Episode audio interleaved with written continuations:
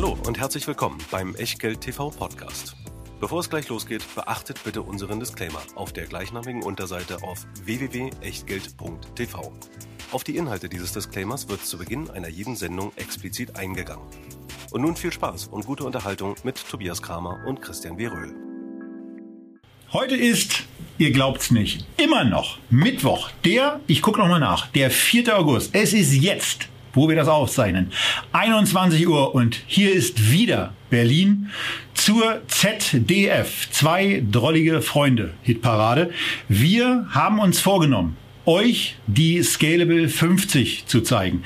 Die 50 meistbesparten Aktien, die 49 meistbesparten Unternehmen beim Scalable Broker und wir sind angekommen bei den Plätzen 1 bis 10. Aber der absolut wichtigste Wert dieser Sendung ist auch der Hinweis auf das rechtliche, äh, auf das rechtliche und deswegen wieder der Disclaimer von dem Christian, dem W, dem Röhl. Und zum dritten Mal an einem Tag, aber vielleicht guckt ihr es ja erst zum ersten Mal heute, der Hinweis, dass alles, was wir hier machen, eben keine Anlageberatung, keine Rechtsberatung, schon gar keine Steuerberatung ist, auch keine Aufforderung zum Kauf oder Verkauf von Wertpapieren. Wir tun hier Meinungen kund und was ihr aus diesen Meinungen macht oder eben nicht, ist euer Ding und damit auch euer Risiko. Wir können dafür keinerlei Haftung übernehmen, genauso wenig wie wir eine Gewähr übernehmen können für Richtigkeit, Vollständigkeit und Aktualität der Unterlagen, die ihr finden könnt. Wo, wo, wo? Na klar, in der Echtgeld TV Lounge www.echtgeld.tv kostenlos anmelden und dann bekommt ihr nicht nur Zugang zu allen PDFs, zu allen Sendungen, sondern natürlich auch zu den Einladungen zum Livestream und zu den QAs, die es ab September wieder geben wird. Und natürlich auch heute wieder dabei unser Sponsor, der Scalable Broker, ohne den wir ja die Top 50 Sparplanaktien gar nicht hätten, mit seinen zwei Depottypen, entweder Ganz einfach und flexibel. Der Free Broker 1 Euro pro Transaktion oder ihr nehmt den Prime Broker, das Depotmodell, für das wir uns entschieden haben. Die günstige Flatrate 2,99 im Monat im 12 Monats Abo und dann Brokerage as a Service unbegrenzt handeln, unbegrenzt investieren und unbegrenzt besparen. Insgesamt habt ihr die Auswahl zwischen 1500 ETFs, über 4000 Aktien und mehr als 300.000 Derivaten neuerdings, alle handelbar über GetEx. Dazu mit Zusatzkosten auch den Zugang zur elektronischen Handelsplattform Xetra und natürlich den Zugang zu allen Aktien, die wir jetzt in den kommenden Minuten nochmal auf den Spitzenplätzen der Hitparade haben. Jetzt geht es los mit Platz 10 und in der Tat kein US-Unternehmen, sondern ein Riese, der früher in zwei Ländern beheimatet war, den es früher zweimal gab, der diese Doppelstruktur aber abgeschafft hat. Tobias, wir reden über Unilever. Ja, und damit sind wir in den Top 10 angekommen. 146 Milliarden Dollar, muss man hier ja sagen. In der ganzen Tabelle ist es in Dollar umgerechnet. 146 Milliarden Dollar Market Cap bringt das Unternehmen im Moment auf die Börsenwaage und notiert mit einem KGV in diesem für das Jahr 21 von gerade mal 20. Ähm, ja, es ist in der Tat ein, ein wirkliches Dickschiff mit einem sehr, sehr breiten Angebot und mit auch einem Merkmal, was ich ganz schön finde, denn die positiven Dinge, die bei diesem Unternehmen da sind, wobei da Christian möglicherweise wieder das ein oder andere zu Recht kritischer anzumerken hat, wegen der nicht so ganz einwandfrei ähm, auszuwertenden Zahlen, ist zumindest in dieser Auswertung, dass ähm, die drei wichtigen Parameter Umsatzwachstum, Free Cashflow Wachstum und Wachstum des Gewinns pro Aktie äh, gegenüber dem äh, Total Return in den letzten drei Jahren eben ganz gut aussehen. Von daher empfinde ich das als ein Unternehmen, was ganz spannend ist, was einiges an Wachstumschancen vor sich herträgt und hoffentlich dann mal realisiert. Aber für mich ist es in der Tat wegen der Chancen, die in dem Unternehmen sind, eine meiner Sparplanaktien. Wir haben sie schon siebenmal insgesamt bei Echtgeld TV besprochen, zuletzt am 17.02. Und Christian hat jetzt noch so ein paar ganz aktuelle Erkenntnisse für euch. Naja, also ich finde das ja eine nette Formulierung, dass du gesagt hast, also das Wachstum ist größer als der Total Return. Man könnte einfach sagen, der Total Return war ziemlich mies in den letzten Jahren. Das muss man unterm Strich sagen. Ist sicherlich ein Unternehmen, was sehr, sehr gut aufgestellt ist, ähm, was einer der wenigen äh, europäischen Werte ist, äh, die wirklich eine sehr, sehr lange Historie von fast immer steigenden Dividenden haben, ähm, was sich merkwürdigerweise dann doch ganz einfach einfach entschlacken konnte, also diese Doppelstruktur Niederlande, Großbritannien äh, Richtung Großbritannien aufgelöst hat, ähm, was vieles richtig gemacht hat operativ, aber was irgendwie an der Börse definitiv momentan nicht ankommt. Aber ähm, irgendwann zahlt sich Qualität aus und dieser Moment dürfte äh, ähm, auch bei Unilever kommen. Man sollte hier auch wieder im Hinterkopf halten, äh, dass wir es mit einer gleich doppelt geteilten Firma äh, zu tun haben. Einerseits äh, ist auch Unilever ein Schwellenländer-Investment, denn äh, es ist zwar eine britische Firma, die auch hierzulande sehr, sehr bekannt ist in Europa, aber die etwas mehr als die Hälfte ihrer Umsätze in den Schwellenländern macht und die da äh, natürlich partizipiert, wenn es äh, in den Schwellenländern eine stärkere Neigung gibt, aufgrund wachsenden Wohlstands Markenprodukte zu kaufen. Allerdings gleichzeitig auch, wenn die Schwellenländer Währungen sich schwach entwickeln, was in den letzten Jahren häufig der Fall war, dann ist äh, Unilever äh, da mittendrin. Das merkt man dann auch an den Zahlen, gerade wenn ihr in der Investor Relations Präsentation euch das anguckt, äh, Zahlen vor und Zahlen nach äh, Währungsschwankungen. Da ist bisweilen äh, sehr, sehr ordentliche Diskrepanz drin. Das ist diese eine 50-50 Geschichte. Die andere 50-50 Geschichte ist, ähm, sektoral. Auf der einen Seite haben wir etwa die Hälfte in Pflegeprodukten und Hygiene und die andere Hälfte in Lebensmitteln. Es gibt Menschen, die sagen, naja, die wären besser dran, wenn man das klar getrennt hätte, weil dann auch zum Beispiel die Nachhaltigkeitsstrategie im Lebensmittelgeschäft viel besser und damit wertsteigernder zum Ausdruck kommen könnte. Das sind vielleicht alles Möglichkeiten, dass so etwas mal passiert. Warren Buffett hat ja mal versucht, Unilever mit Kraft Heinz zusammenzubringen, hat das aber, als er auf Widerstand gestoßen ist, innerhalb eines Wochenendes gelassen. Ich glaube, die Firma hat eine sehr, sehr gute Basis und äh, das darf ich vorwegnehmen.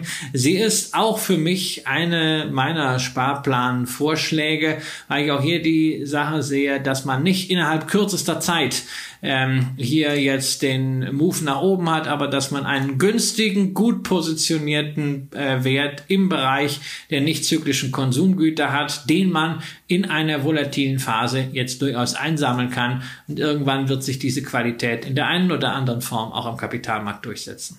So, bei der Unilever haben wir also die erste Aktie, die wir beide in einen Sparplan packen würden. Davon kommen noch drei Unternehmen, die dieses Merkmal erfüllen. Ähm, denn in dieser Sendung zeigen wir euch nicht nur die Scalable Top 10, sondern wir zeigen euch auch die Favoriten von Christian und von mir. Und ähm, aber und machen das vor allen Dingen erst dann, wenn wir die Top 10 hier auch sauber durchbeschworen haben.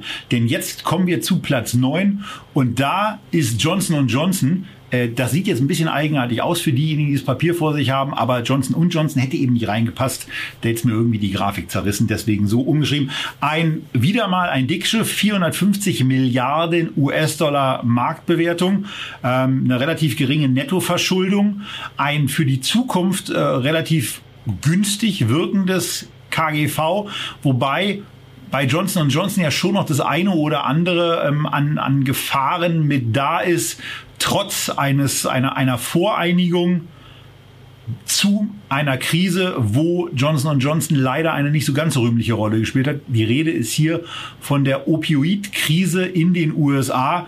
Aber Christian, da gibt es jetzt zumindest ähm, ein paar Schritte in eine zumindest für die Aktionäre entspanntere Zukunft. Äh, schön wäre, wenn man in irgendwie den, in irgendeiner Form den Menschen auch dabei helfen könnte, von dem Müll, den sie sich dann haben verschreiben lassen, äh, wieder wegzukommen.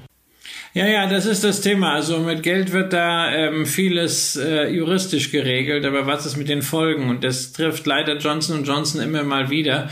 Ähm, man hat ja auch diesen Babypuder-Skandal gehabt und da gibt's immer noch eine Reihe anderer Geschichten. Und ich kann auch wirklich Anleger verstehen, die sagen, aufgrund dieser und jener Entwicklungen, wo sich Johnson Johnson wirklich die Finger schmutzig gemacht hat, möchte ich diese Aktie aus ethischen Gründen nicht im Portfolio haben. Wer das nicht so sieht, wer da an dieser Stelle entspannter ist, der hat bei Johnson Johnson natürlich wieder so eine Aktie, ähm, die irgendwie in dieselbe Kategorie fällt, wie Nestlé oder Procter Gamble oder ähm, auch eine 3M, wo man einen kompletten Sektor mit einer einzigen Aktie abdecken kann. Ähm, das ist hier natürlich der Healthcare-Sektor, denn Johnson Johnson hat eben alles. Ähm, rund die Hälfte der Umsätze ist Pharma, aber in dem Pharmabereich steckt auch eine ganze Menge Biotechnologie inzwischen. Wir haben dabei eine sehr starke Medizintechnik-Sparte, die insbesondere in den letzten zwölf Monaten auch durch Aufholeffekte nach Covid richtig gut gewachsen ist. Und man hat diesen Bereich Consumer Health, äh, wo dann sowas wie äh, Penatencreme mit drin steckt. Also diese komplette Abdeckung und wir sehen hier ähnliche Bewegungen wie bei 3M.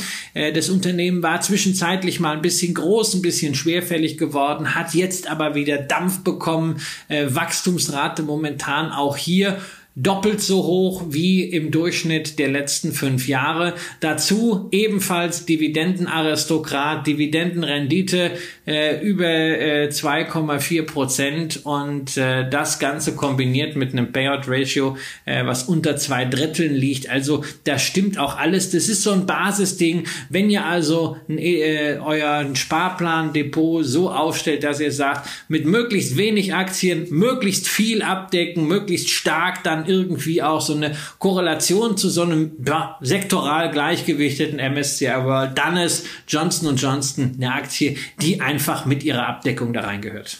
Ja, und damit geht es dann auch direkt weiter mit den Top 10.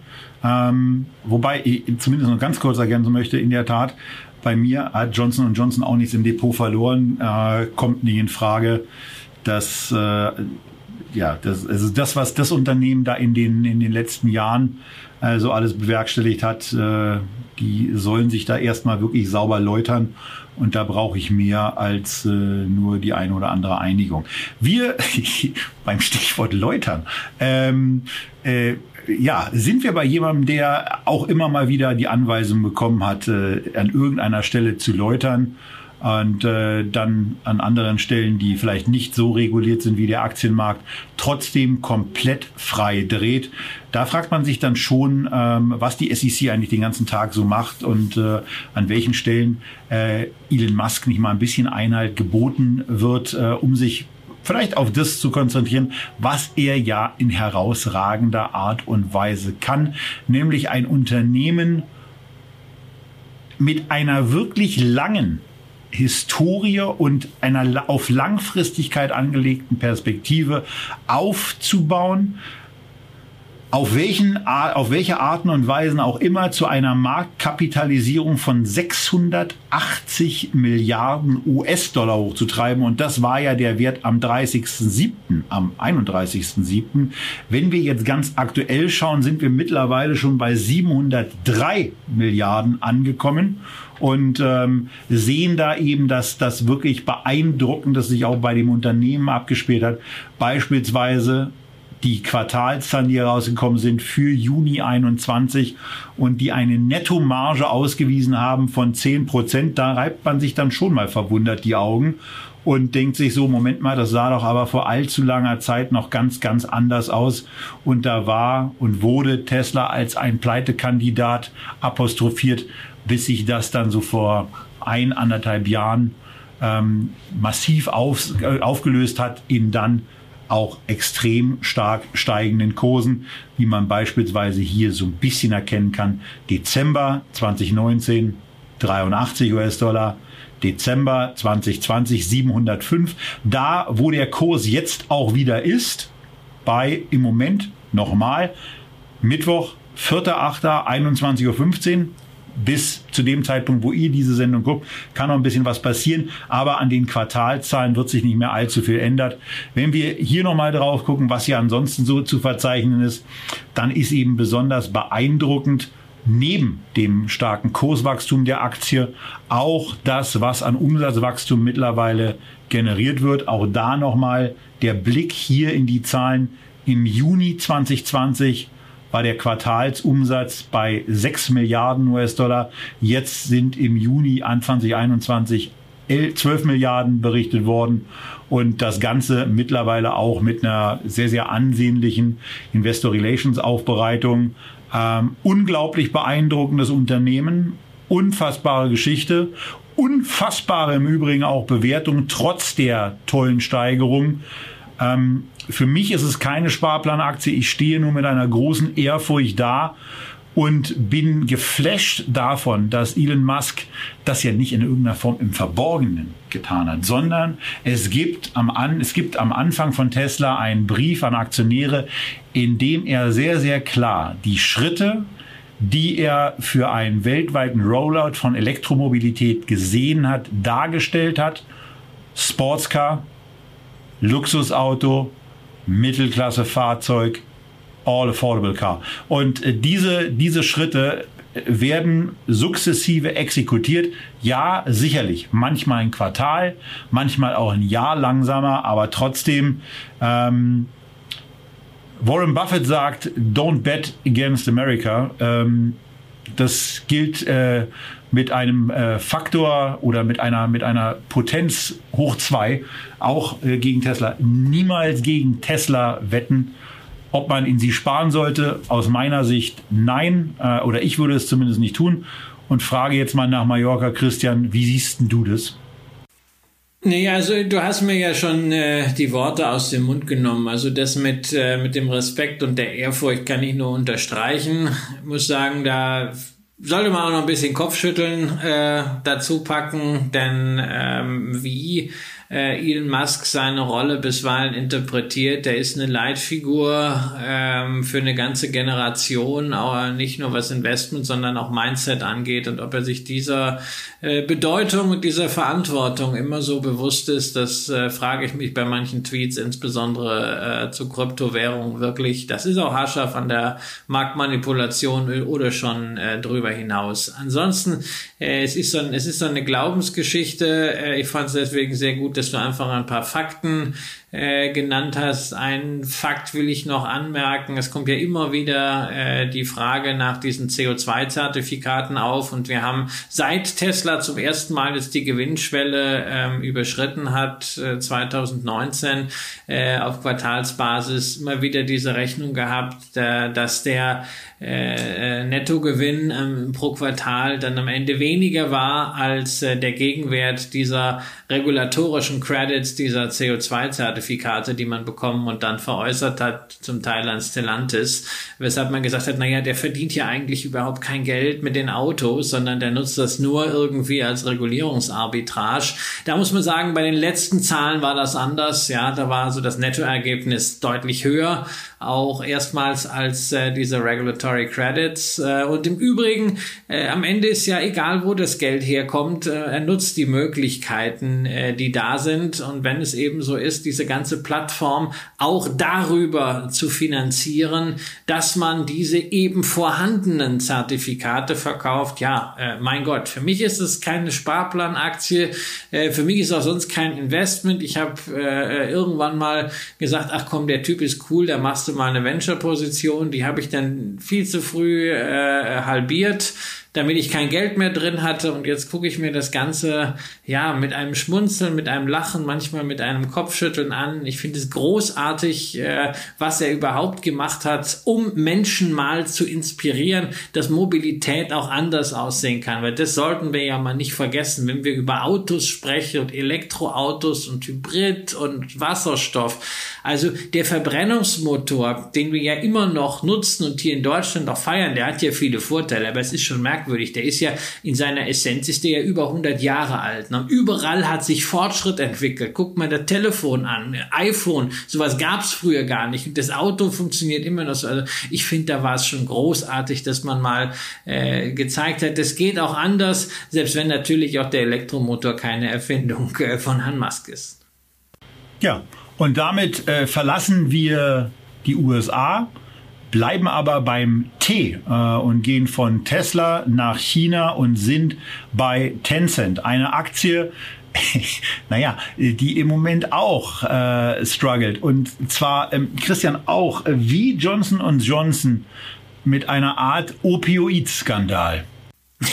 ja, ja. Na, da muss man natürlich erstmal bedenken, was ist eigentlich Tencent? Ja, Tencent hat in der Investor Relations Präsentation so eine äh, Grafik, wo die einzelnen Geschäftsbereiche wie so Zahnräder dargestellt sind, die ineinander greifen. Und da hat man dann Messenger-Dienste, da hat man Bezahldienste, Cloud-Dienste, Beteiligungen an allen möglichen E-Commerce-Seiten sehr, sehr stark in Asien, aber übrigens auch in Europa, beispielsweise bei unserem Sponsor Scalable Capital ist Tencent auch äh, seit der letzten Finanzierungsrunde dabei, aber der Nukleus des Ganzen ist Gaming. Und Gaming wurde jetzt tatsächlich äh, in einer Verlautbarung der offiziellen Presseagentur Chinas Xinhua äh, als Opium bezeichnet. Es gab da eine ganze Reihe von Beispielen von Menschen, die dann irgendwie sieben Tagen durchgezockt haben, wie das Computerspielen die Jugend äh, ruiniert.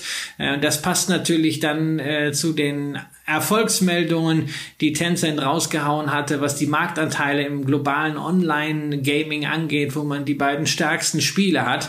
Und plötzlich sind sie auch da wieder im Feuer, was Regulierung angeht. Und wir haben ja in der China Sell-Off-Sendung letztens sehr ausführlich darüber gesprochen. Man weiß nicht, was da alles kommt. Nur, also wenn ich mir diese Zahnräder anschaue, diese Verzahnung von Geschäftsmodellen, die viel weiter geht, als wir das im Westen kennen, bei Apple, bei Amazon, selbst bei Facebook, ähm, dann muss ich sagen, wäre vielleicht Tencent äh, etwas besser bedient mit Blick auf den Regulator, die ganzen Synergieeffekte zwischen den Geschäftsfeldern äh, nicht so deutlich äh, äh hervortreten zu lassen, beziehungsweise ähm, vielleicht auch da mal über eine Selbstfiletierung nachzudenken, bevor die KP eine solche einleitet.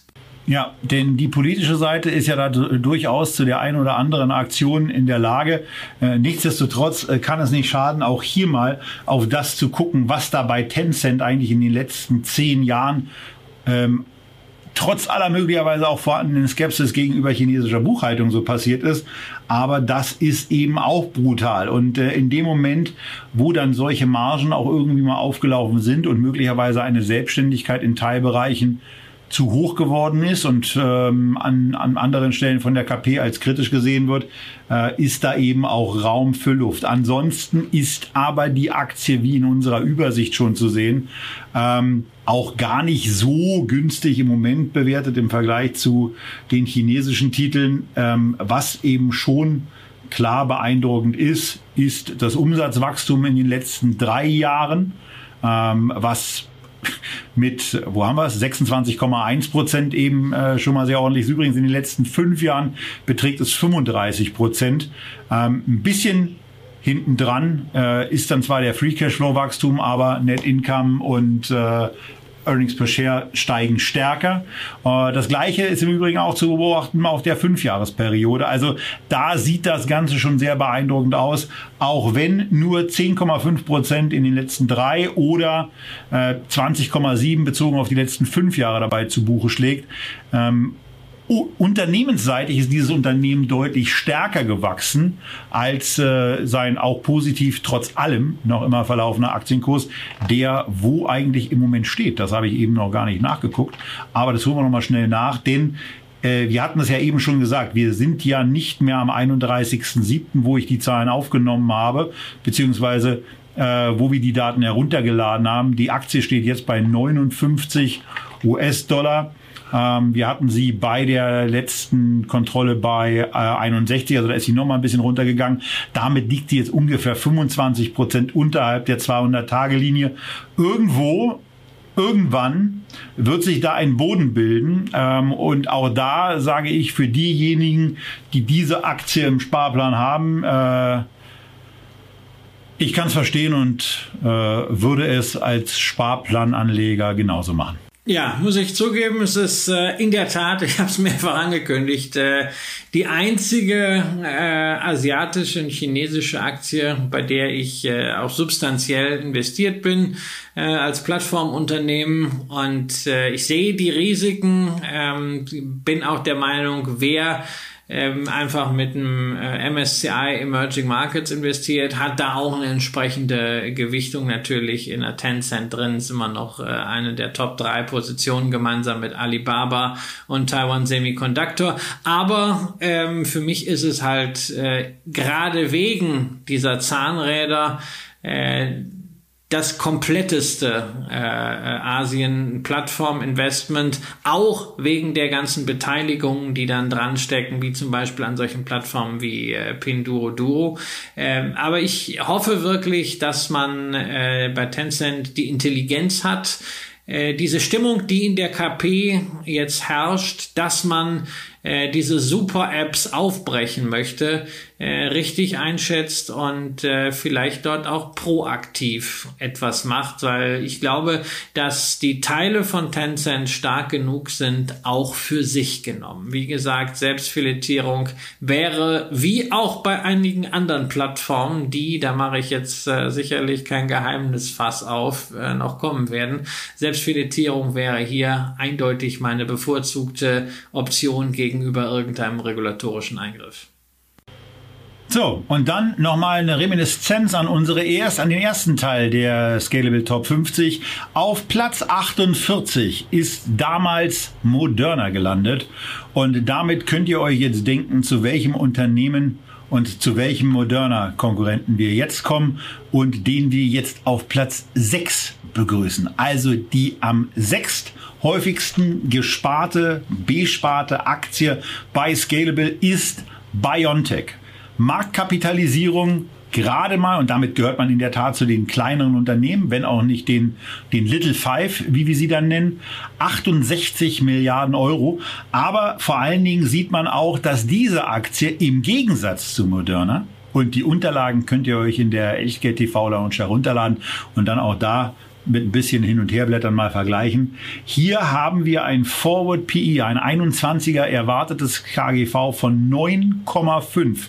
Und das ist eben etwas, äh, was dann auch dazu führt, was Christian und ich ja schon in der ersten Sendung haben erkennen lassen, dass wir dieses Unternehmen für günstiger halten und so wie wir den Newsflow wahrnehmen, eben auch äh, für relativ zukunftssicher und auch extrem chancenreich.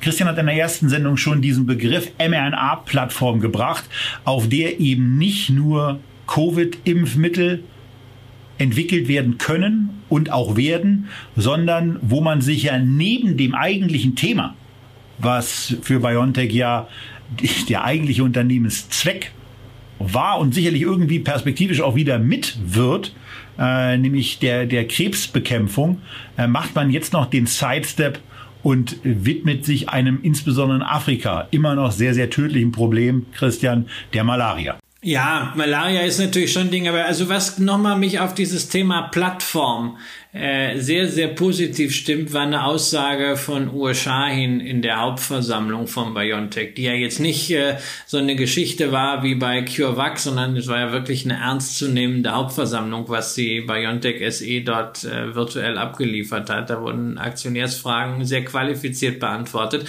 Und ähm, äh, Uwe Shahin hat ja äh, mit einer sehr genauen Timeline äh, diesen Krebsimpfstoff äh, erwähnt. Da wird im, werden im nächsten Jahr die ersten äh, Zulassungsdokumente eingereicht. Und da muss ich sagen, also wenn Stefan äh, Barcel von Moderna sowas gesagt hätte, naja, ich gedacht, okay, er haut mir wieder einen raus und er weiß, womit er dem Kapitalmarkt gefällt und am nächsten Tag sind es 50 Milliarden Börsenwert mehr auf der Uhr. Aber bei Uhr Schein hat man ja inzwischen gemerkt, ähm, der erzählt nichts, wo er nicht wirklich als Forscher äh, und als Mensch dahinter stehen kann. Äh, man hat bei ihm wirklich äh, ja den Eindruck von, dass also er, er Integrität nicht nur als Etikett hat, sondern dass er es wirklich äh, so lebt. Und es wäre ja auch keine Not gewesen, das zu sagen, um den Share Price irgendwie zu pushen. Äh, insofern, ähm, das ist schon eine sehr, sehr starke Ankündigung, wenn sie von so jemandem kommt, äh, der ansonsten eher defensiv äh, kommuniziert. Und dieser, dieser Plattformcharakter kann natürlich hier einen komplett neuen Pharmakonzern entstehen lassen, gerade weil man sich sehr, sehr intelligent äh, und flexibel positioniert hat, was äh, Produktion und Partnerschaften äh, mit der klassischen Pharmaindustrie angeht. Äh, dazu hast du Malaria angesprochen. Wir sollten natürlich auch äh, Covid nicht ähm, unterschätzen. Das Thema ist noch lange nicht durch. Da geht es um Auffrischungsimpfungen, vielleicht so einen jährlichen Booster-Shot. Und äh, der Jonathan Neuschler hat das vor einigen Wochen mal im Twitter Spaces äh, augenzwinkernd als Abo-Modell genannt. Du hast dann wirklich da so Recurring Revenues, so also wiederkehrende Umsätze aus diesem Covid-Impfgeschäft. Äh, und mit den Geldern kannst du natürlich wieder sehr, sehr stark weiter investieren. Und insofern, warum soll hier nicht ein neuer Pharmakonzern entstehen, der dann irgendwann auch mal eine Marktbewertung von einer halben Billion oder mehr hat? Das ist das Positivszenario. Da gibt es ganz, ganz, ganz viele negative Szenarien, die natürlich auch äh, in Erfüllung gehen können. Dem kann man eigentlich nur durch Diversifikation begegnen, aber wenn man so ein 10er Sparplan-Päckchen macht, würde für mich äh, eine Biontech als Healthcare Investment da reingehören. Ja, das äh haben wir dann also eine weitere Vorwegnahme dessen, was dann nachher bei Christians Top 10 auch kommt, also eine Biontech bei ihm dann auch mit dabei. Und wir kommen jetzt in die Top 5 rein, die in der Live-Sendung übrigens sehr, sehr eifrig diskutiert werden. Und äh, deswegen gucke ich jetzt nochmal ganz kurz nach, ob wir hier irgendjemanden haben, der das Ding gerade richtig äh, einschätzt. Jens mit einem beeindruckenden, äh, mutigen, mutigen Tipp, dass äh, er den Anlegern bei äh, auch nur irgendeinem Discount Broker zutraut, egal ob nun Scalable oder wie auch immer er heißt, dass sie tatsächlich noch in die Wirecard sparen. Ähm, das, äh, da, ich sage Prost, wo immer du uns gerade zuguckst. Äh, Volkswagen und Siemens, äh, nein, eine Siemens, äh, eine Siemens, eine Siemens war gar nicht in den Top 50, ne? Eine Siemens fehlt hier wirklich, ja. Das ist eine der Aktien, äh, die ich wirklich hier äh, schmerzlich vermisse.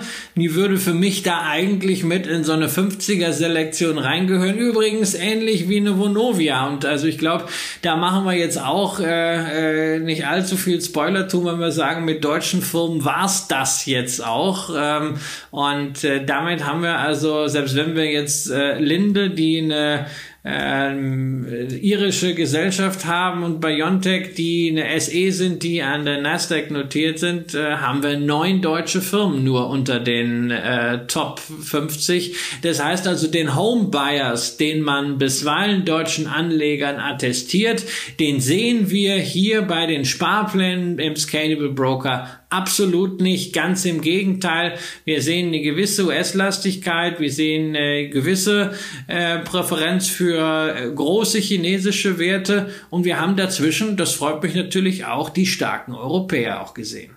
Ja, aber jetzt steigen wir trotzdem in die, äh, in die Top 5 ein, wo man, wo man so ein bisschen, also wenn da jemand, jemand schnell einfach so nicht aktienaffin beispielsweise an diesem Screen vorbeiläuft und da kurz drauf guckt, dann könnte der sich auch fragen, wie? Nivea ist eine Aktie und da ist dann eben so, nee, nee, ist nicht Nivea, ist Nvidia. Ich hoffe, ich spreche die richtig aus. Ähm, und äh, das ist naja, dann eben so ein Unternehmen, was einem irgendwann vielleicht mal beim, beim Einbau vor ein paar Jahren schon über den Weg gelaufen ist, wenn es um, um, um Grafikkarten und so weiter ging. Äh, da hatten die damals, wenn ich das richtig weiß, und das ist extrem gefährlich, weil es kann brutal daneben liegen, aber meiner Meinung nach schon mit ihren, mit ihren, mit ihren Chips präsent. Und das äh, in, in dem Bereich, ähm, in dem Bereich ist man sehr, sehr aktiv, sehr wachstumsstark, ähm, nebenbei auch noch profitabel. Aber um mal ein paar Sachen zu sagen, ähm, Total, äh, die, die Rule of 40 wird hier auf einer 5-Jahres-Ebene mit einem Wert von 56 erreicht. Auf den letzten drei Jahren sind es nur 37,5, aber 20 Prozent Umsatzwachstum, 17,5 Prozent Cashflow-Wachstum sind eben ordentlich. Da wird dann aber auch bei einer auch ähm, äh, ja schon vor ein paar Jahren nicht unbedingt günstigen Aktie deutlich, was da auch für ein, für ein Kavenzmann drin ist. Denn die Aktie ist in den letzten drei Jahren um 47,3 Prozent pro Jahr gestiegen, also deutlich stärker als Umsatz, Free Cashflow und auch das Gewinnwachstum. Und ähm, mittlerweile ist die Aktie zwar mit einem 92er KGV bewertet, für das Jahr werden jetzt 50 erwartet, was dann für eine Beschleunigung gerade des Gewinnwachstums in diesem Jahr zumindest spricht. Aber ich würde da nicht drin sparen. Also ich, ich, persönlich nicht. Ich bin zu weit weg von dem Produkt, von den Produkten und ähm, äh, ich hoffe, dass was ich erzählt habe, war einigermaßen unfallfrei. Das Risiko, ähm, dass ich bei den Produkten und auch bei einer Einschätzung des Unternehmens daneben liege, ist mir hier deutlich zu hoch. Die Bewertung auch. Deswegen würde ich davon die Finger lassen. Christian, wie sieht's bei dir aus?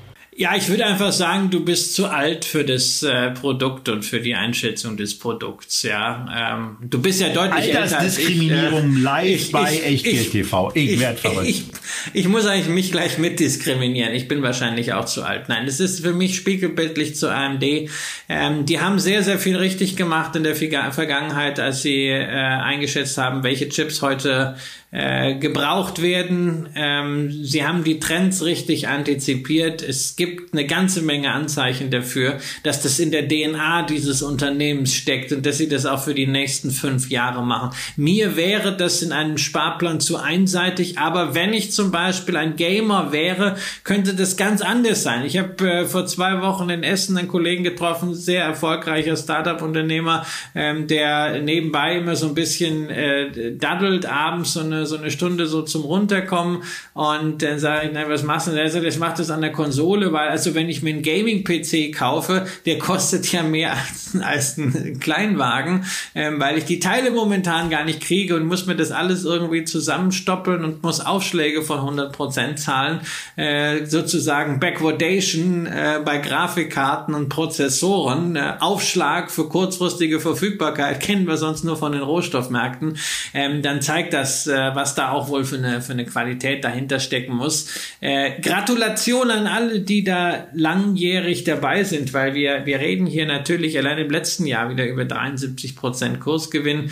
Ähm, für mich ist das nichts und ich bin auch der Meinung, dass generell äh, man sowas in einem Sparplan nicht bräuchte. Ja, denn so eine Aktien kauft man dann, also gerade diese, diese hochbewerteten kauft man gerne mal, ähm, wenn man von dem Unternehmen überzeugt ist und die Erwartungshaltungen von Investoren mal nicht getroffen wurden, weil dann kann so ein Wert 5, 10, 15 und auch stärker abrauschen. Und äh, dann ist es wichtig, dass man sich nochmal fragt, glaube ich an die Zukunftsfähigkeit und an die Überlebensfähigkeit. In dem Bereich kann es ja wirklich mal sehr, sehr schnell gehen, weil da irgendwie äh, jemand aus Taiwan, aus den USA, vielleicht auch aus China irgendeine Innovation raushaut, die keiner auf dem Plan hatte.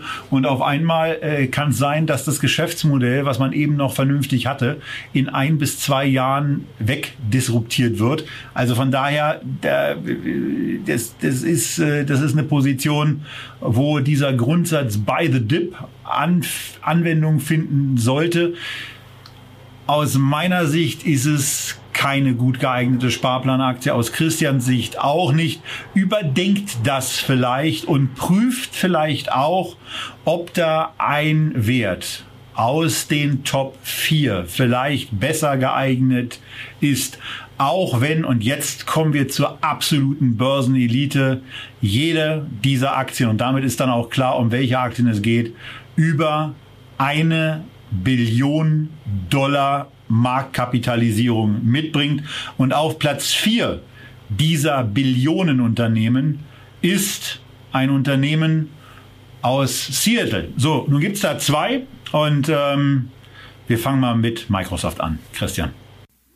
Ja, Microsoft äh, ist ja für mich so eine äh, die allererste dieser Plattformaktien, die ich äh, damals in mein Depot gepackt habe, weil sie auch der erste Dividendenzahler ähm, waren, die mir schon irgendwann zur Jahrtausendwende angefangen. Das heißt also, ähm, die hatten schon einen gewissen Track Record, als ich damals äh, äh, die Möglichkeit hatte, äh, mir ein etwas größeres Depot zusammenzustellen. Und insofern äh, war das für mich äh, eine interessante Geschichte, weil es war Technologie mit Dividende und damals 2008, 2009, 2010, 2011. Mein Gott, es gab kaum eine Aktie, die so langweilig war wie Microsoft, ja vielleicht die Deutsche Telekom. Äh, aber das war was, naja, man hatte halt Microsoft, war total unsexy, Windows, Office, ja, also ist was zum Arbeiten denken, ja, das braucht man halt, die werden auch immer irgendwie Geld verdienen, kauft man es halt für drei Prozent Dividendenrendite. Ja, das war so äh, die Geschichte, wie ich an Microsoft gekommen bin und ja, dann kam Nadella und hat aus diesem Unternehmen tatsächlich einen Plattformkonzern gemacht,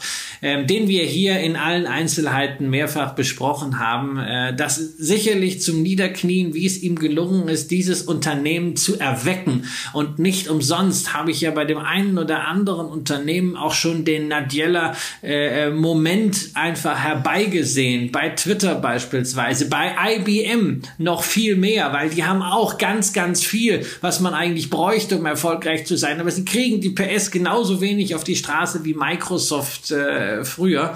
Und was, was da heute steht, ist äh, höchst beeindruckend. Äh, auch die jüngsten Zahlen wieder, wenn man die Kommentare liest, liest, woran denn dann gekrittelt wurde, so ein bisschen hier am Gaming-Umsatz. Ja, das ist klar mit dem, mit dem Vergleich zum, zum Lockdown ein bisschen am OEM-Geschäft, aber letztendlich ist diese Firma einfach eine Cash-Maschine, die sehr, sehr zuverlässig liefert, die vielleicht nicht diesen One More Thing Appeal hat von Apple, ähm, die nicht dieses äh, disruptive nach außen trägt wie bei einer Amazon, aber die genau diese Disruption jeden Tag in braven, biederen Geschäft macht und am Ende lässt das eben äh, die Kasse klingeln und damit damit auch beim Aktionär. Ja, aber was man bei Microsoft eben auch berücksichtigen muss, sie hatten eine lange Durstphase und das ist ideal für die Geschichte, die man um Sparpläne erzählt. Denn so schön es ist, steigende Aktien zu haben und die ganze Zeit über Recht zu haben, richtig geil ist es, wenn ein andere auslachen weil man in einem Wert investiert ist und weiterhin spart. Und jetzt stellt euch mal vor, ihr hättet in 2007 zu 29, in 2008 zu 27, in 2009 zu 23, in 2010 immer noch zu 23, 11, 26 und so weiter gekauft, bis die Aktie im Juni 2016 bei 51 dann irgendwann mal angekommen war und wo ihr in einer Situation gewesen wärt, dass ihr zehn Jahre lang eine Aktie bespart hättet, die irgendwie zwischen 29 und 50 Dollar notiert hat. Warum? Weil ihr an diese Strategie und an ein irgendwann sich wieder belebendes Geschäft geglaubt habt. Und wenn wir diese Sendung vor fünf Jahren gemacht hätten, dann wäre die Microsoft nicht ansatzweise so gut weggekommen, wie sie jetzt wegkommt.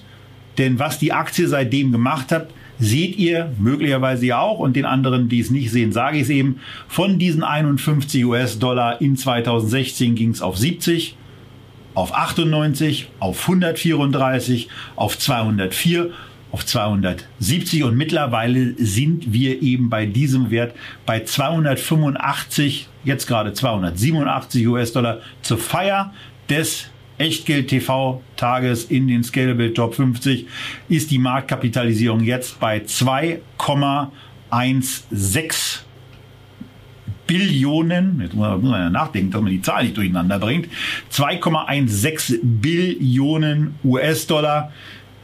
Ähm, äh, bei mir kommt diese Sparplanaktie in, in meinen persönlichen äh, Vorschlagskanon deswegen rein, weil ich sie im Gegensatz zu vielen anderen ähm, Top-Aktien und auch zu den, äh, im Gegensatz zu den drei Aktien, die jetzt noch kommen, eben noch nicht im Depot habe.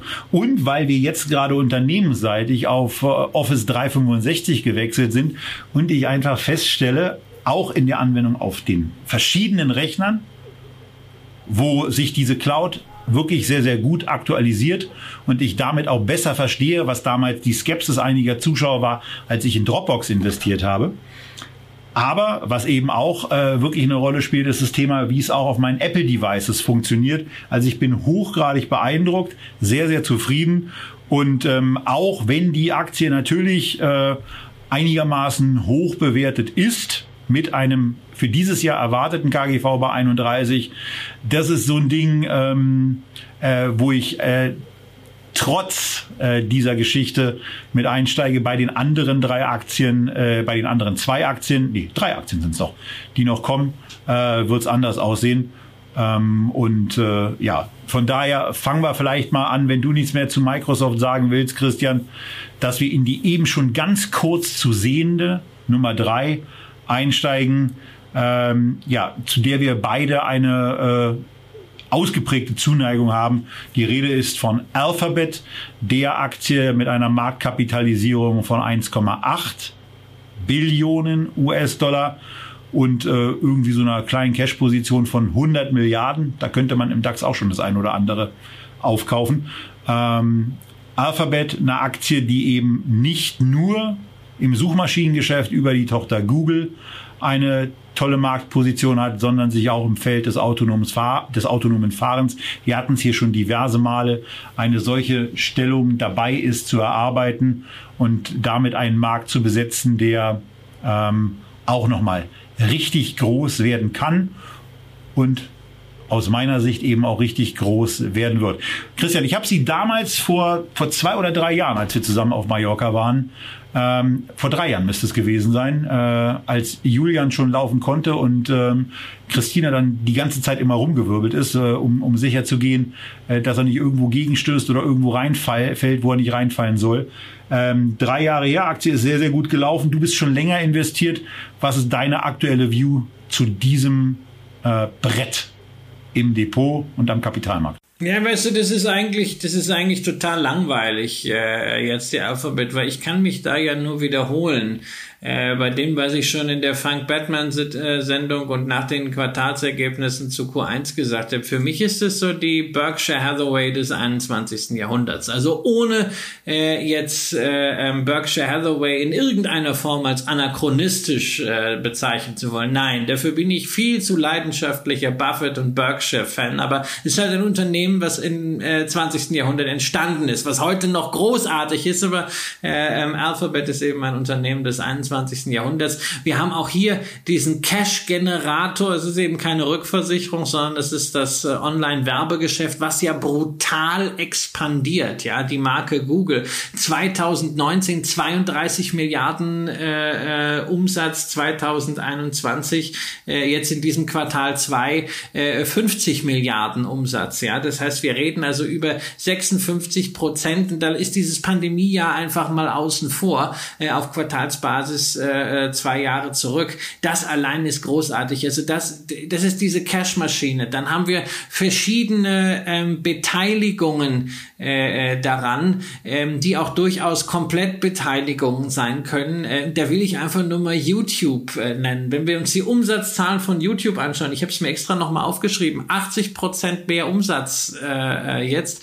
Äh, bei sieben Milliarden sind wir äh, ungefähr auf dem Niveau von Netflix. Das heißt, da ist in diesem ganzen Konstrukt Alphabet einfach nochmal so eine Netflix mit drin. Ähm, auch das kennen wir ja von Berkshire Hathaway. Wir hatten ja heute schon äh, drüber gesprochen, Burlington North Santa Fe, ja, diese Eisenbahngeschichte. Und dann als drittes, äh, ja, sozusagen äh, die Other Bets. Buffett hat ja nun auch eine ganze Reihe von äh, Beteiligungen ansonsten noch und äh, das ist zum Beispiel Waymo, da sind aber auch Bereich im Medizinbereich, im Smart Home Bereich einige sein. Es ist für mich wirklich wirklich die Berkshire des äh, 21. Jahrhunderts und damit eine Firma, die wirklich in einen Sparplan gehört. Und wenn man so sagt, also man will eine Aktie besparen, wäre es für mich wirklich die Alphabet. Wenn man sagt, man will zwei Aktien äh, ähm, besparen, äh, dann würde ich so ein bisschen äh, alt und neu zusammenpacken, auch mit einem stärkeren Finanzthema und würde dann äh, Alphabet und äh, Berkshire nehmen. Also für mich ist Alphabet wirklich nochmal herausgehoben, auch gegenüber Firmen, die momentan im Kapitalisierungsranking und auch in der Gunst äh, der Scalable äh, Depotinhaber höher stehen. Ähm, für mich stehen sie schon ganz oben. Überraschend fand ich, dass du jetzt äh, nach A auch B sagst, also Alphabet und Berkshire in einem, in einem Zweier-Depot dann quasi ausrichten würdest. Ähm, äh, das wäre an der Stelle, wenn ich wirklich nur zwei äh, Aktien in dem Bereich daneben dürfte, dann wäre es äh, bei mir noch das andere A. Ähm, und das ist die Position 2 in den Scalable Top 50. Wir sind bei Amazon, wir sind bei der Aktie, die aus meiner Sicht, da weiß ich noch nicht, was Christian gleich dazu sagt, die realistischste, realistischste Chance ist schon spät, ist 21.49 Uhr. Chance hat die erste 3 Billion, nee, dann ist es 3 Trillion Dollar Company oder die 3 Billionen Dollar Company zu werden. Also äh, hier meine Meinung, dass ich diesem Unternehmen zutraue, sich auch in einem äh, überschaubaren Zeitraum zu verdoppeln, obwohl, ja, jetzt wieder äh, ich als derjenige, der des Öfteren mal kritisch sich mit äh, KGVs beschäftigt, mit Bewertungsrelationen, obwohl wir hier eine Aktie haben, die mit einem für dieses Jahr erwarteten KGV von 55 eigentlich schon recht teuer ist. Aber äh, hier steckt eben einiges drin, was wir in der am häufigsten besprochenen Aktie von Echtgeld TV elfmal war Amazon-Thema schon hinreichend besprochen haben, nämlich diese Aufspaltungsfantasie. Und das ist lustigerweise für mich eine extrem tolle Sparplanaktie. Auch deswegen, weil sie eben so einen schönen Gleichlauf hat. Man kriegt eine ganze Weile und vielleicht geht es auch noch ähm, ein, zwei, drei, vier Quartale so weiter, diese Aktie zu diesem aktuell günstigen Kurs aus meiner Sicht, ähm, wo der zu einer Marktkapitalisierung von 1,6 Billionen US-Dollar führt. Ich glaube daran weiterhin, dass es irgendwann da losgehen wird, dass sich Amazon aufspaltet und nicht nur in den Teil ABS, der der naheliegende erste Abspaltungsteil ist, sondern dass dann irgendwann auch noch das Mediengeschäft, also das, was man mit Amazon ähm, Prime auf der Video- und auch Musikstreaming-Ecke so bewerkstelligt, auch aus dem Konglomerat in irgendeiner Form herausgetrennt wird und äh, dass auch das mit einer Blickrichtung eher zwei, drei Jahre als eigenständiges Unternehmen notieren wird und dass da nochmal deutlich mehr Movement in die dann einzelnen in die Mini-Amazons sozusagen reinfließen kann und damit äh, tolle Chancen bereitstellen. Ansonsten äh, ist es äh, an, an, aus, aus so vielen Gründen ein Unternehmen äh, auch da zum Niederknien, der auch da der Shareholder Newsletter, der erste überhaupt von Jeff Bezos, den er in jedem seiner danach noch erschienenen äh, Jahresnewsletter immer wieder auch angepackt hat, ähm, signalisiert immer wieder dieses Mantra von Amazon Day One. Äh, man steht immer noch am Anfang und wenn man dann die ganz großen Zahlen sich anguckt, dann sieht man eben auch, dass trotz einem in bestimmten Marktbereichen äh, sehr, sehr hohen Dominanzfaktor äh, immer noch genug Potenzial und genug Platz für Wachstum ist. Christian, wir wissen äh, oder ich weiß, dass es auch bei dir eine deiner, deiner Sparplan-Favoriten ist. Also auch das ist eine Aktie, die wir beide in einen Sparplan nehmen würden. Äh, was gibt's von deiner Seite aus äh, zu diesem Unternehmen noch zu sagen? Ich will noch ein bisschen äh, sozusagen Wasser in den Wein gießen. Ähm, diese Aufspaltungsthemen haben wir oft genug besprochen, sehe ich genauso.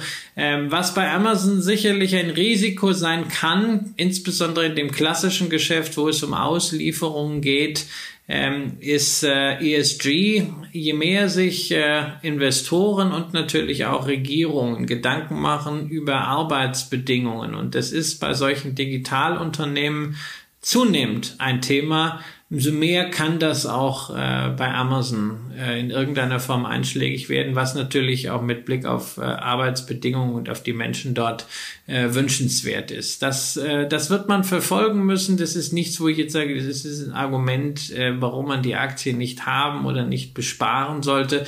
Aber es kann etwas sein, was diesen ähm, Weg zur, äh, zur drei, wie du ihn so vorskizziert hast, äh, vielleicht ein bisschen steiniger macht. Äh, Im Übrigen bin ich ja fast versucht, äh, mit dir eine, äh, eine Wette einzugehen, dass Alphabet diese Zahl früher erreicht. Naja, dann machen wir das doch. Okay. Einsatz? Also wir, wir, ja, Einsatz würde ich sagen, ein, ein Kistchen von unserem Echtgeld TV Signature Getränk mit den Ananas. Eine Kiste? Ja, eine Kiste, eine Sechserkiste. Okay. Das ist aber Ja. trotzdem ein ganz schön heftiger Einsatz. Ja, meine Güte, wenn, wenn eine Amazon oder eine Alphabet äh, entsprechend äh, stark gestiegen sind, dann hast du ja auch was. Dann verkaufst du, verkaufst du eine Aktie, dann kannst du mir ein paar Kistchen schicken. Ich habe insbesondere was davon, wenn ich diese Wette gewinne. Dann akzeptiere ich die mal. ja, also. Oh. Ich, ich, ich muss, es muss Alphabet aber dann ein bisschen Gas geben hier. Äh, Amazon ein bisschen Gas geben. Die liegen ja im Moment dann hinter. Oh, das wird ja spannend. Drei, Gut, drei Billionen. drei Billionen US-Dollar. Äh, wer als erster, äh, wer es als erster erreicht, ähm, da kommt ein äh, äh, Champagner-Ereignis. Wenn es die Alphabet ist, kriegst du von mir und Wobei, vorteilhafterweise ist es ja dann so, dass ich erfahrungsgemäß trotzdem mittrinke. Ähm, und äh, bei Amazon entsprechend umgekehrt. Genau, inklusive Ananas und Schneiden. Das das lasse ich den Supermarkt machen. Da gibt's ja diese lustigen kleinen Maschinen. Ähm, haben wir noch was zu Amazon? Oder Nein, wir weil haben das nicht- Licht wir haben nichts langsam zu geht, Amazon. müssen Wir haben wir, die Sonne aufgehen lassen vor unserer Nummer eins, Christian. Genau, vor, vor unserer Nummer eins, das ist auch meine Nummer eins äh, im, äh, im Portfolio, zumindest wenn ich äh, Kleinstfirmen nicht äh, mit berücksichtige, bei denen ich größer engagiert bin. Äh, ja, in der Tat, das ist äh, Apple, äh, ist auch, glaube ich, kein, äh, kein Wunder mehr. Also was Apple jetzt alleine in diesem Quartal wieder gezeigt hat an, an iPhone-Umsätzen, ja, eigentlich ein Produkt, wo man sagen würde, hm, das ist doch eigentlich jetzt schon äh, weitgehend durch, aber äh, das ist das ist brutal und das zeigt einfach, äh, dass dieses äh, Unternehmen inzwischen so eine Maschine geworden ist, die gar nicht mehr diese Innovation braucht, die man früher von Apple immer erwartet hat. Ja, dieses One More Thing. Ähm, da liegt natürlich einerseits sehr viel Segen drin, andererseits ist es auch eine Gefahr. Ein Segen ist es natürlich, man kann um diese iPhone-Nutzer, die ja immer noch mehr werden und die ja auch kaufkräftig sind, die ja nicht einfach jetzt ein Xiaomi-Handy kaufen, äh, sondern die einfach mal mehr Geld in die Hand nehmen, denen kann man so ein ganzes Ökosystem da drum rumpacken. Man sieht ja, wie erfolgreich das war äh, mit der Watch, wie erfolgreich de, der Launch dieser äh, AirPods waren, äh, obwohl es völlig überteuerte Kopfhörer sind. Äh, aber es läuft. Und dieses Ökosystem geht natürlich jetzt dann weiter bei Services. Äh, da wird im Health-Bereich noch mehr kommen. Äh, und wenn man die Nutzer einmal hat, ich sehe das ja an mir selber, ähm, dann kann man ihnen immer mehr verkaufen. Auf der anderen Seite, wenn so ein bisschen dieser Faktor der augenfälligen Innovationen äh, äh, rausgeht, dann kann das natürlich irgendwann heißen, man ist nicht mehr bereit, der Aktie diese Bewertung äh, zuzumessen, die sie ja äh, aufgrund ihrer Wachstumsraten ohnehin nicht wirklich verdient hat. Auch darüber haben wir in dieser Sendung vielfach gesprochen. Ähm, da ist so ein bisschen dann der, naja, nennen wir es mal Sexappeal oder dieser besondere Touch dann draußen und dann wird so eine Apple im Extremfall irgendwann in fünf Jahren sowas wie eine Microsoft früher. Ein Unternehmen, was unglaublich viel Geld verdient mit seinen Nutzern, ähm, was eine Cashmaschine ist oder was irgendwie so furchtbar langweilig ist, dass man keinen Preis mehr draufschreiben will. Das ist das Risiko, weshalb es eigentlich auch ganz spannend ist für jeden, der sagt, Mensch, ich möchte jetzt irgendwann mal was in der Apple machen, aber ich habe Angst, jetzt mit einem Einmalbetrag voll das hoch zu erwischen, äh, zu sagen, hey komm, dann mach das doch kontinuierlich, mach das mit einem Sparplan, so als wenn man 2000 bei einer Microsoft angefangen hätte, hätte man halt nur lange durchhalten müssen, aber es wäre besser gewesen als eine Einmalaktie. Deswegen, es kann eine sehr gute Sparplanaktie sein. Ich habe Apple nicht nominiert, aus dem ganz einfachen Grunde, weil ich nicht äh, da auf diese Art und Weise nachkaufe, sondern immer dann, wenn ich mir ein neues Apple-Produkt zulege, auch gleichzeitig die Aktie ins Depot packen. Wenn ich so viel Geld für Technik ausgeben kann, dann kann ich es fürs Aktiendepot erst recht. Also du setzt quasi die, äh, die LVMH-Taktik auch bei Apple um Ja. und ähm, bist dann immer auf der, auf der Kaufseite, wenn es da was Neues gibt. Ähm, äh, zu Apple vielleicht auch da, ich hatte bei Microsoft schon gesagt, dass wir im Unternehmen äh, jetzt die Microsoft Cloud und die äh, gesamten äh, Abo-Modelle da einsetzen. Was wir, äh, wie schon bei Intel äh, in der ersten Sendung behinweist, auch einsetzen, äh, sind äh, Apple-Geräte, die wir jetzt wesentlich stärker kaufen, weil unsere Technik eben gesagt hat, der M1 ist gut und äh, wir haben jetzt in den letzten äh, Wochen irgendwie, glaube ich, äh, fünf neue Devices äh, gekauft ähm, von den, von den kleinen MacBooks und äh, die, die Nutzer äh, und Nutzerinnen äh, sind da hochgradig zufrieden und begeistert von diesem Gerät, von der, von dem nicht vorhandenen Lüfter, von der, von der Power, äh, die der Chip mitbringt. Und ähm, ja, auch, auch das erweitert eben das Ökosystem, wie im Übrigen auch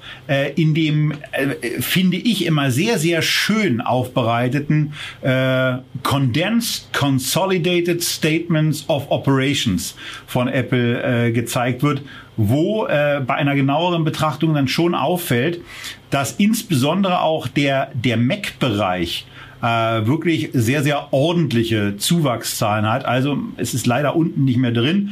Wir reden hier über die neun Monate und vergleichen hier äh, die neun Monate Juni 21 mit Juni 20 und hier geht es um die drei Monate äh, mit, den, mit den drei Monaten des Vorjahres. Und da sieht man eben, dass gerade bei den, bei den Macs ein sehr, sehr ordentliches Wachstum ist, der im Moment ja in der Tat noch überstrahlt wird ähm, vom, vom iPhone. Ähm, iPads ist so ein bisschen so pfiff unterwegs ähm, zumindest auf der Quartalsebene. Und der nächste, der nächste brutale Bringer sind eben die, die Wearables, äh, also die unter anderem die Kopfhörer, mit denen in den ersten neun Monaten des im September endenden Geschäftsjahres ein Umsatz gemacht wurde von 29,6 Milliarden US-Dollar. 29,6 Milliarden US-Dollar mit Variables, Home and Accessoires, was auch immer da alles reinfällt, Christian. Was ist denn da alles drin? Also wir haben, wir haben die Ja, das ist die Uhr. Apple das Watch ist da mit die, drin. Die, Wa- die wir haben die das Kopfhörer die, mit drin. Genau, und dann ist natürlich dieser Home-Accessoires, irgendwelche, irgendwelche Lautsprecher, dass ich meine, du gehst in den Apple-Shop und kaufst dir, kaufst dir irgendwas, äh, das sind am Ende wahrscheinlich auch noch diese völlig überteuerten Hüllen nach, nach 60, äh, für 60 Dollar drin, äh, Ja, die nach drei, Wochen, teuer. nach, nach drei Wochen kaputt gehen und dann willst, dann versuchst du bei Apple das klar zu machen und du hast überhaupt keine Chance, ja, weil sie, äh, das, das, äh, sie blocken das ab, die haben eine ganz andere Policy als, als Amazon. Ähm, aber ich meine, man muss das mal viel, äh, vergleichen. Ich hatte das vor, vor ein paar Wochen mal nachgeschaut. Das entspricht ungefähr diese Wearables Division, die ja innerhalb von, von sechs, sieben Jahren da aus dem Boden ges äh, gestampft wurde, äh, dem Umsatz von Henkel. Ja, also von unserem äh, äh, Klebstoff- und, und äh, äh, Kosmetikkonzern aus dem DAX, ja, nur mal wegen der Größenordnung. Ich meine, das ist eine Firma, wenn man das, wenn man das rausnehmen würde, diese Wearables in eine eigene Firma, die wäre sofort im DAX. Ja, und das ist da so ein Ding, das hat man irgendwann dazu gemacht und alle haben gegähnt, oh, ist das langweilig. Apple hat keine Innovation mehr. Naja, nee, es ist eben nicht so diese strahlende Innovation, aber es sind so kleine Geschichten ähm, für so für so technikverliebte Leute, die ein bisschen zu viel Geld haben und sich dann sowas zulegen. Weil ich das gerade noch mal in den Kommentaren gesehen habe, will ich auf eine Sache mal hinweisen, die bei Apple immer noch sehr, sehr stark angesprochen wird.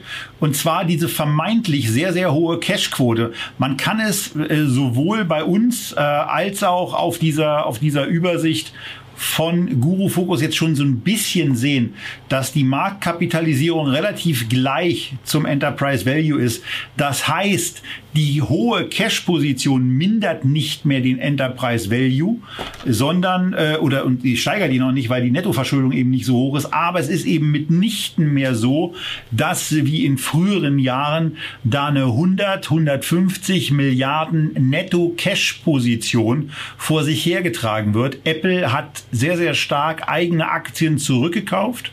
Apple hat sich dafür auch sehr, sehr stark, sehr, sehr kostengünstig und in meinen Augen sehr, sehr clever ähm, auch kräftig verschuldet, weil die Schulden können sie ja aus dem laufenden Cashflow sehr, sehr einfach zurückbezahlen. Und wenn es doch mal eine Wende bei den Zinsen geben sollte, dann können Sie obendrein auch noch sehr, sehr günstig eine offene Anleiheposition zurückkaufen, weil der Kurs ja dann entsprechend nachgibt. Also äh, nur um mal mit einem Thema aufzuräumen, äh, diese Netto-Cash-Position, die war mal richtig toll. Sie ist es nicht mehr. Und nach den Aggregationszahlen von Guru Focus ist es eben so, dass es sogar eine kleine Net Debt also Netto-Schuldenposition ist. Das äh, vielleicht noch ganz kurz dazu. Mit Apple, Christian, sind wir doch damit durch und damit auch ähm, nochmal zum abschließenden Anschauen und Genießen mit den Scalable Top 5, äh, Top 10 und damit auch den Scalable Top 50, oder? Ja, und ich glaube, man kann den äh, äh, Scalable-Anlegern ein großes Kompliment machen äh, zu dieser äh, Top 50 Selektion insgesamt. Wir haben das mehrfach erwähnt, ähm, dass viel, was man immer so, so ein bisschen abfällig auch in, in Medien oder von Seiten institutioneller Investoren äh, den Retailern unterstellt, auf die man ja so ein bisschen äh, herabblickt und äh, gerade denjenigen, die Sparpläne machen, das stimmt alles gar nicht, ja. Äh, also wir sehen hier eben keinen Homebuyers, äh, wir sehen keine besondere vom Index abweichende Branchenpräferenz, sondern wir haben wirklich Unternehmen aus allen Branchen gesehen. Wir haben äh, dividendenstarke Werte gesehen, wir haben Wachstumswerte gesehen, wie eine ISML, äh, wie eine Square. Ähm, und wir haben halt manche Unternehmen eben nicht gesehen, wo ich mich auch wirklich darüber freue, dass eine Bayer eben nicht dabei ist, dass man sagt, okay, da wird nicht in diese äh, Value-Falle getappt. Äh, und ich freue mich auch in gewisser Hinsicht, dass wir jetzt da keinen großen Ölwert haben, weil das ist für mich äh, auch äh, ähm, eine mögliche Value-Falle jetzt gerade wieder. Ähm, also ich finde das eine sehr, sehr intelligente Auswahl, die sich äh, für mich also wirklich nur an, an zwei Stellen äh, in, in ein, ein Fragezeichen manifestiert, nämlich zwei Sachen, die mir fehlen. Äh, eine Siemens und eine Vonovia hätte ich eigentlich dort erwartet. Ach so, und was ich auch noch schön finde, ähm, es sind überhaupt keine Banken äh, mit dabei. Also na, ansonsten, wenn man in die alten Depots guckt, ist ja immer irgendwo Deutsche Bank, Commerzbank, ja, aber es wird nicht in der Deutschen Bank gespart, obwohl man das ja auch kann. Und äh, es sind auch jetzt nicht irgendwie die, die Banken, die da mit großen Dividendenrenditen locken, sondern das sieht mir alles äh, sehr, sehr realistisch aus. Bleibt uns nur noch äh, ein Thema, nämlich unsere Favoriten aus den Scalable Top 50. Ich mache mal den Anfang. Christian äh, wird dann den Schlusspunkt dazu setzen. Und ich habe mir folgende zehn Aktien genommen. Zum einen die Deutsche Post. Äh, es war ja die erste Aktie, die wir hier überhaupt besprochen haben. Es war die erste Aktie, die gleichzeitig äh, zu meiner persönlichen Überraschung auch die Rule of 40 erfüllt hat und äh, trotzdem nur mit einem KGV von 15 unterwegs ist. Äh, ich betrachte das Geschäft von denen, was die da machen, als einigermaßen zukunftssicher. Ähm, von daher wäre das ein Sparplan für mich und ich sehe da auch noch sehr, sehr vieles, ähm, ja, sehr, sehr viel Optimierungspotenzial, große Chancen durch äh, Technologisierung und im Übrigen auch einen, äh, ja, sehr schonenden äh, Abbau beziehungsweise eine schonende äh, Reduktion auch von Mitarbeiterzahlen, weil auch viele Mitarbeiter der Post in das Rentenalter jetzt äh, reinkommen und damit äh, das Ganze nicht von irgendwelchen Arbeitskämpfen begleitet sein dürfte. Es wird aus meiner Sicht der Post relativ gut gelingen, ähm, in, in, dieser, in dieser Phase auch von den Pensionierungen zu profitieren, weil sie dann nicht in irgendeiner Form Mitarbeiter ähm, abbauen müssen und an anderen Stellen sind sie eben wie andere auch auf der Suche nach Personal. Auf Platz, also meine zweite Aktie ist die Intel. Da die zweite Aktie, die in die, in die Rule of 40 reingekommen ist, auch da günstig bewertet. Für mich so ein Unternehmen, äh, wo ich darauf setze, dass äh, die Ikone der amerikanischen Chipindustrie und äh, das, das quasi Gründungsunternehmen des Silicon Valley äh, nicht verschwinden wird. Etwas antizy nochmal antizyklischer ist dann die Allianz nach auch den jüngsten äh, sonntäglichen, nach der jüngsten sonntäglichen Ad-Hoc bleibt sie eine sehr, sehr günstig bewertete Unternehmung, jetzt nochmal ein bisschen günstiger bewertet als am 31.07., wo wir die Daten als Grundlage für diese Sendung gezogen haben. Die vierte Unternehmung bei mir ist die Berkshire Hathaway von Warren Buffett. Ähm, äh, das ist einfach ein Unternehmen, in das man, in das man äh, aus meiner Sicht in der Tat permanent investieren kann. Es ist ein etwas anderer Amerika ETF, ein etwas anderer Amerika-Fonds, den man da hat, äh, mit äh, vielen kompletten Beteiligungen und äh, einigen größeren Beteiligungen und einem äh, sehr umfangreichen Aktienportfolio. Dann kommen noch Alibaba, Unilever, Tencent, Microsoft aus den genannten Gründen. Ähm, ich habe diese Aktie noch überhaupt nicht. Deswegen, wenn ich einen Sparplan besparen würde, dann würde ich sie mir da irgendwann laufen. So werde ich mich irgendwie auf die Lauer legen und dann mal auf einen äh, 10, 15, 20-prozentigen Absturz hoffen. Vielleicht kommt er. Ansonsten bin ich mit meinen anderen Aktien ja auch ganz zufrieden. Zum Beispiel den beiden Zweikampftiteln, äh, von denen wahrscheinlich beide die drei Billionen US-Dollar irgendwann erreichen. Aus meiner Sicht wird es die Amazon zuerst sein. Aus Christians Sicht wird es die Alphabet zuerst sein. Wenn Christian recht hat, bin ich darüber auch nicht sauer, nur sechs Flaschen Champagner los und im anderen Fall ist es eben umgekehrt. Und das waren meine Top 10. Bei Christian kommen jetzt Christians Top 7 plus 2 plus 1. Denn der Kamerad hat zwei Aktien gewählt, wo er einen Umgehungsweg gesucht und gefunden hat und eine Aktie, die wir in der Sendung gar nicht drin haben, Christian. Und mit Booking, weil sie ganz unten steht, fangen wir vielleicht mal an. Ja, also ich wollte ein bisschen aus der Reihe tanzen. Die ist auch eine Aktie, die mir gefehlt hat. Eine der großen Plattformen, äh, aktuell in der äh, Titelgeschichte vom äh, Manager Magazin sehr, sehr ausführlich nochmal beschrieben. Ich habe die Booking-Aktie äh, im letzten Jahr, na, hatte das auch hier mal äh, erwähnt, äh, nicht auf dem Corona-Tief, aber noch in der Corona-Krise äh, deutlich aufgestockt, weil ich davon ausging, dass äh, viele äh, äh, Touristikunternehmen durch Corona nachhaltig in ihrer geschäftlichen Basis getroffen werden, aber äh, dass natürlich nach wie vor der Drang des Menschen bleibt zu reisen und dass äh, eher eine Machtverschiebung zu einer solchen Plattform eintritt. Ähm, ich fühle mich da weiterhin bestätigt bei allem, was ich auch von, äh, von Booking sehe, gerade wenn man jetzt diese Pläne nimmt, äh, quasi sowas wie eine Pauschalreise zu machen, nur ohne die rechtlichen Verbindlichkeiten drumherum. Ähm, es ist für mich so eine äh, der unterschätzten Plattformen und äh, auch so etwas, wo man durchaus vielleicht auch davon ausgehen muss, man muss zwei, drei Jahre äh, jetzt auch diese Aktie einsammeln, aber irgendwann äh, wird man dafür eine Dividende in Form von Marktanteilen und äh, dann auch in Form von Ex extrem gestiegenen Cashflows äh, bekommen können. Insofern wollte ich unbedingt darauf hinweisen, äh, es gibt auch noch andere Aktien als die 50, die wir hier heute besprochen hatten. Booking ähm, dafür exemplarisch. Dann äh, hatte ich ja schon erwähnt, Tencent und äh, ähm, Volkswagen. Ähm, entscheide mich hier dafür, äh, sozusagen die Proxys zu nehmen. Äh, einerseits die Porsche Holding, nicht irgendwie, weil ich darauf hoffe, dass es den Abschlag äh, mal irgendwann nicht mehr gibt, dass das eins zu eins konvertiert wird, sondern weil ich hier davon ausgehe, dass wir eventuell äh, bei einer wie auch immer gearteten Abspaltung, bei einem Spin-off äh, von Porsche durch Volkswagen, dass die äh, Porsche Automobil Holding da nochmal eine besondere Rolle spielen könnte. Und ansonsten bin ich natürlich mit den Stammaktien dann durchgerechnet an der Volkswagen AG beteiligt.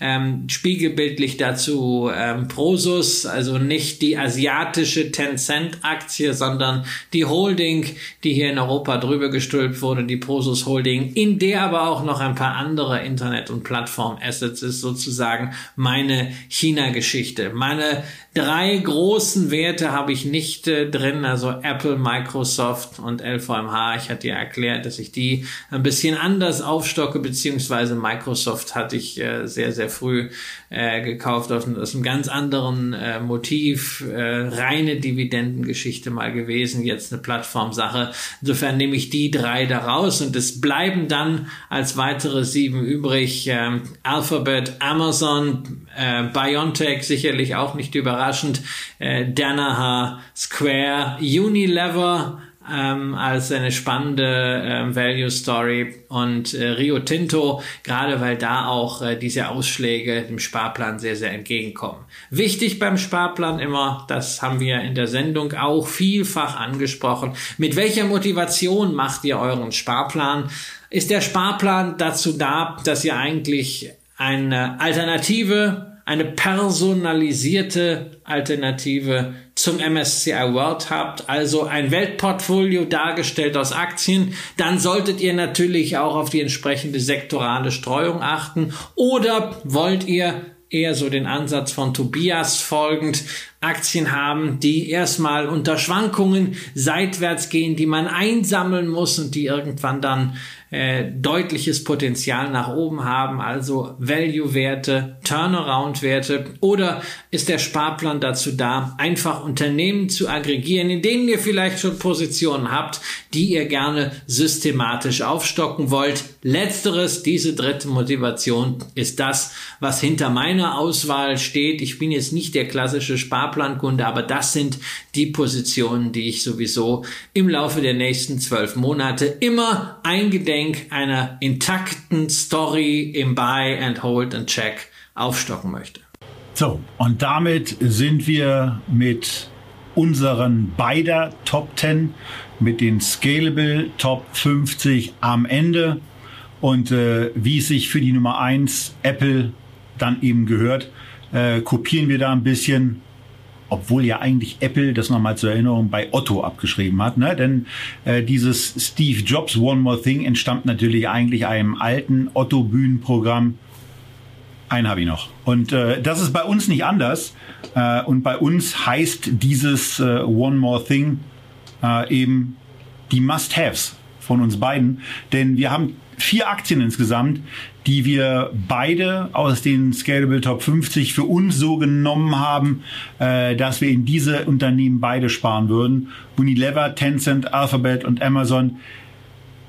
Wenn ihr die noch nicht bespart, prüft es vielleicht nochmal nach, ob es nicht eine sinnvolle Ergänzung ist. Äh, ansonsten sind wir für heute in der Tat mit unserem Programm durch. Ähm, danken euch insbesondere den Live-Zuschauern, dass sie knapp viereinhalb Stunden durchgehalten haben. Äh, Danke geht auch nach Mallorca, wo ähm, äh, zwei Drittel der Familie Röhl äh, heute auf den Herrn Gemahl und den Vater verzichtet haben. Und ähm, wir wünschen euch jetzt wie üblich äh, einen schönen weiteren August. Bleibt weiterhin gesund. Äh, genießt die Möglichkeiten, insbesondere als BioNTech, Moderna oder womit auch immer Geimpfte, dass es wieder alte Freiheiten zurückgeht, dass ihr wieder essen gehen könnt, dass ihr euch wieder mit Freunden treffen könnt, dass ihr das Leben wieder auch außerhalb der eigenen vier Zuhausewände oder der eigenen Bürowände, äh, wenn ihr in der Situation wart, dorthin zu gehen, genießen könnt. Macht was aus den anderen Stunden, die ihr nicht mit und bei Echtgeld TV verbringt. Bis zum nächsten Mal. Tschüss aus Mallorca und Tschüss aus Berlin.